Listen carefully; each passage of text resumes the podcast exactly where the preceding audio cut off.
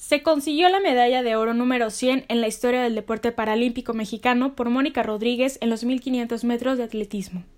Con su guía, Kevin Aguilar, registraron un récord mundial al terminar con un tiempo de 4 minutos con 37 segundos. La delegación mexicana ha ganado tres preseas doradas hasta el momento.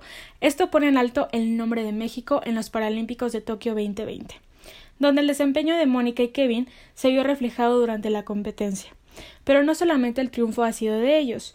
De igual forma, en atletismo, pero en la prueba de lanzamiento de bala clase F54, Gloria Garza le dio la primera medalla de plata a México con un resultado de 8.06, quedando por debajo de los 8.33 que hizo la chilena Francisca Mardone. Los deportistas que ganaron las otras dos preseas de oro fueron Amalia Pérez, que salió triunfadora del powerlifting de 61 kilogramos. Esto representa para ella su cuarta presea dorada consecutiva. La deportista fue la primera en colgarle la primera victoria de oro a México en los Juegos Paralímpicos Tokio 2020. Asimismo, en 150 metros combinados de natación SM3 masculino, Jesús Hernández se posicionó en primer lugar. Alejandra Mirón reportó para Agencia Informativa UC.